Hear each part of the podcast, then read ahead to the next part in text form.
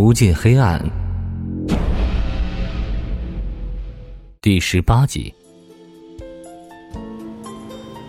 看着手边的啤酒，一瓶都要见底了，牛肚串串还没上桌，聂远难免有些着急。张亮把第三盘毛豆和花生端上桌，别急呀，这家店很火，最好吃了。等待是值得的，先吃花毛一铁，很快就轮到我们了。聂远环顾四周，的确，附近外围两个位置已经在大快朵颐。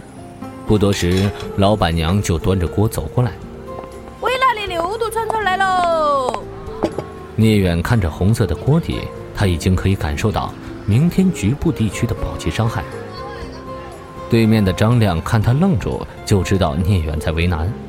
嘿，放心吧，我要的是微辣，我相信你一定很满意。大不了就喝啤酒漱口呗。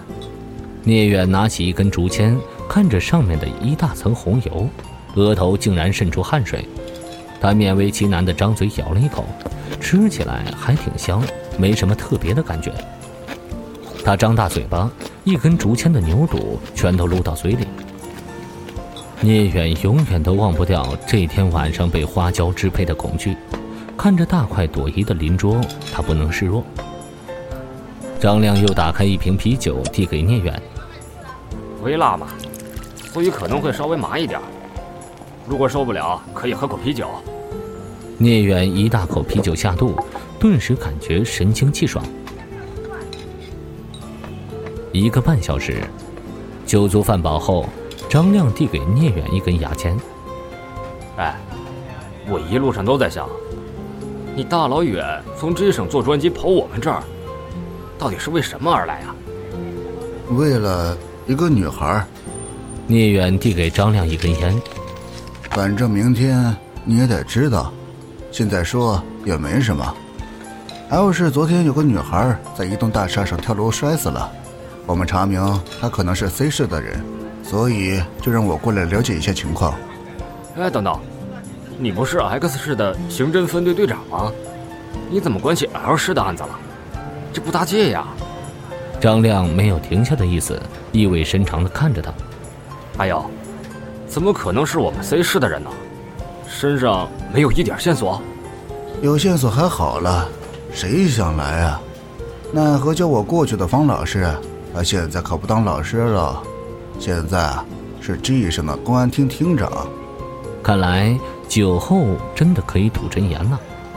聂远抬手挥了挥。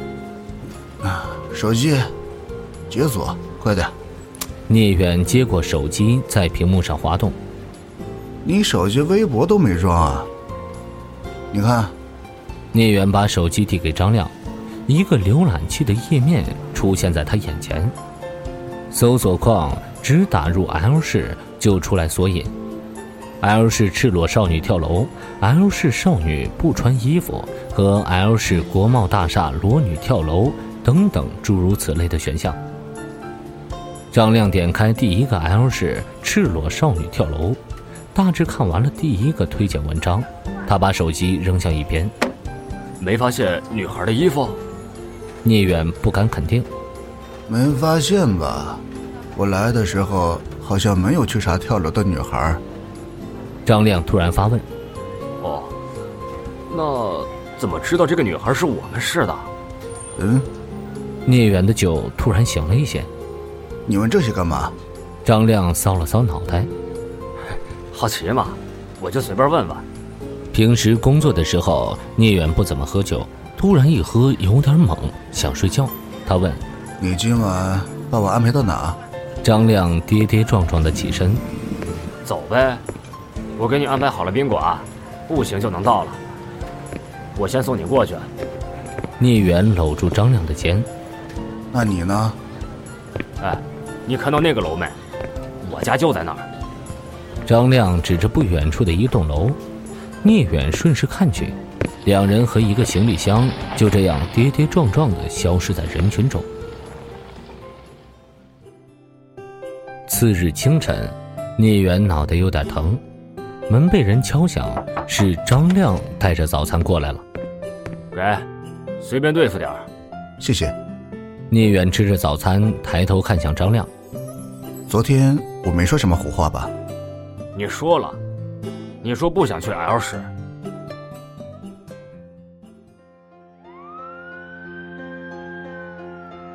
C 市公安局，聂远把协查通告递送给副局长白永康，很快就安排本市管理档案的警察去配合他调取近期一个月左右的失踪人口登记情况。同年龄段失踪的有十人，但人被找到涉案八个，剩下是一男一女是同时失踪的。通过照片看，女孩体型比较高大。不符合跳楼少女的体型，名字就更不对了。聂远不信邪，吩咐电脑前的警察重新搜索，帮我查一下徐瑶。C 市失踪人口档案里确实有一名叫徐瑶的失踪者，但此人是两年前失踪的，失踪时四十六岁，这让聂远一个脑袋三个大。他起身走出办公室区，在走廊外给方志国去了电话。国贸大厦总经理办公室中，一个肥头大耳的男人着急的等着电话，等着那个男人的回话。已经过了半分钟，电话那边一直都是空白音。胖男人等不及了：“孟总，你倒是说话呀！”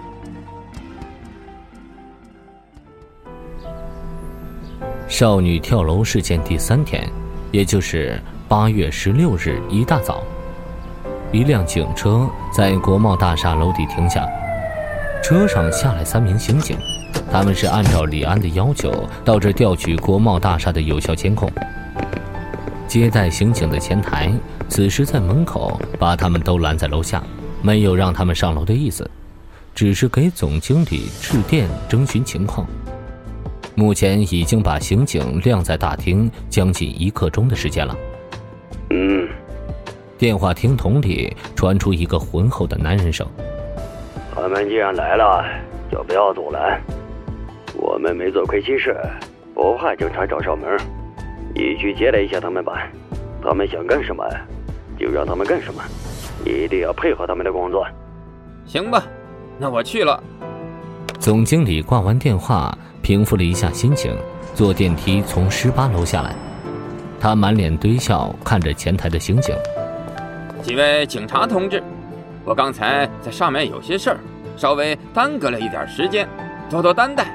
我是这座大厦的总经理。”总经理掏出名片，最前面的刑警接过名片看了一眼：“哟，怪不得架子这么大，原来是演艺圈的呀。”唐国强。唐国强尴尬的笑了笑，看来生活中有不少人拿他的名字开玩笑。